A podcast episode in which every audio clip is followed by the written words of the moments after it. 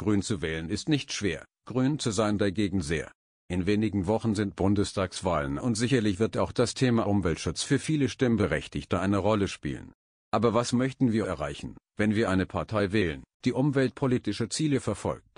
Wir erhoffen uns, dass der Klimawandel gestoppt wird, Landwirte gesunde und nahrhafte Lebensmittel produzieren, Tiere artgerecht gehalten werden, allen Menschen genug Nahrungsmittel und sauberes Trinkwasser zur Verfügung stehen, Tiere und Pflanzen vor dem Aussterben bewahrt werden und vieles mehr. Wir sollten uns jedoch klar machen, dass nur jeder Einzelne durch das eigene Handeln diese Ziele erreichen kann und nicht der Staat. Es ist viel wichtiger, selbst aktiv Natur und Umwelt zu schützen, statt eine Regierung zu wählen, die uns dazu veranlasst. Jeder kann sofort handeln und muss nicht auf Gesetze, Verordnungen, Richtlinien oder Verbote warten, damit andere etwas ändern, denn es ist nicht der Staat, der leere Getränkedosen am Wegrand wegwirft, sondern der Staatsbürger. Wir brauchen keine Regierung, die ein Dosenpfand einführt, sondern das Einsehen jedes Einzelnen, dass dafür Mülltonnen zur Verfügung stehen. Es ist unerträglich, wie viel Müll wir Menschen an den Straßenrand werfen. Überall liegen Flaschen, Dosen, Kaffeebecher, Einwegverpackungen, unzählige Zigarettenketten und man fragt sich, wie asozial und bescheuert der Mensch sein kann. Die meisten laufen an dem Dreck vorbei, denn man selbst hat damit nichts zu tun. Wenn die Regierung keinen zum Aufsammeln schickt, dann bleibt es eben liegen. Beim Müllsammeln bricht sich keiner von uns einen Zacken aus der Krone, also selbe bücken und zugreifen. Es ist genug für alle da. Jeder kann dazu beitragen, den Klimawandel zu verlangsamen. Als Klimakiller wird häufig der hohe Ausstoß von Kohlenstoffdioxid, CO2, angeführt. CO2 entsteht unter anderem bei der Verbrennung von Braunkohle zur Stromerzeugung oder in Verbrennungsmuttern von Flugzeugen, Schiffen, Lkw, Pkw und so weiter. Jeder kann seinen Stromverbrauch reduzieren, wenn zum Beispiel beim Kochen die Restwärme der Herdplatte sinnvoll genutzt wird, der Fernseher oder PC, das Modem oder der Drucker ausgeschaltet werden statt den ganzen Tag im Standby-Modus zu laufen, die Raumtemperatur ein wenig gesenkt wird oder wenig genutzte Räume mit niedrigerer Temperatur beheizt werden, nur in dem Raum das Licht eingeschaltet ist, in dem man sich aufhält oder die Außenbeleuchtung auf ein Mindestmaß reduziert wird. Für den einzelnen Haushalt mag das Einsparpotenzial gering erscheinen bei der Vielzahl von Haushalten kommt aber einiges zusammen, besonders wenn auch die öffentlichen Haushalte Handlungsbedarf erkennen würden. Die Nutzung von Verkehrsmitteln sollte jeder Einzelne überdenken, doch nur wenige sind bereit, auf eine Flugreise oder eine Kreuzfahrt zugunsten des Umweltschutzes komplett zu verzichten. Vielleicht findet sich Erholung und Entspannung aber auch an einem Ort, der sich nicht am anderen Ende der Welt befindet.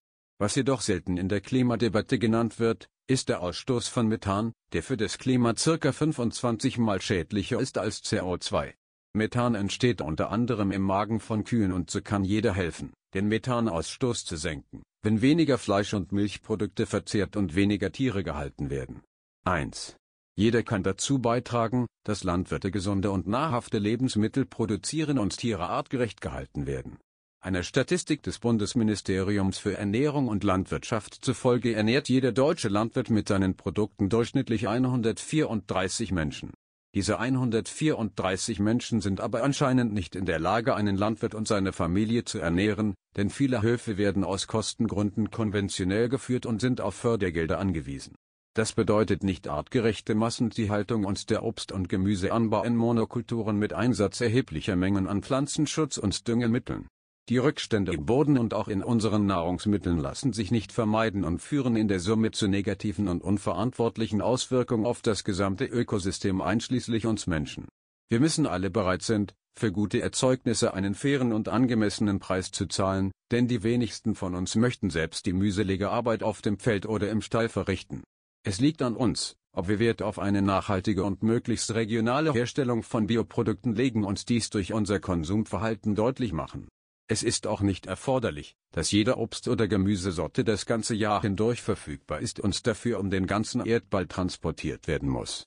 Der Transport und die Kühlung belasten die Umwelt und einiges von dem, was in fremden Ländern zu Billigpreisen auf ökologisch bedenkliche Art und Weise angebaut wurde, landet hier im Abfall. Auch der übermäßige, tägliche Verzehr von billigem Fleisch, Wurst und Milchprodukten fördert die Massentierhaltung, die schadet unserer Umwelt und fügt den Tieren nicht hinnehmbares Leid zu. 2. Jeder kann dazu beitragen, dass allen Menschen genug Nahrungsmittel und sauberes Trinkwasser zur Verfügung stehen. Ein Drittel der weltweit landwirtschaftlich genutzten Fläche dient nur dazu, Tierfutter anzubauen.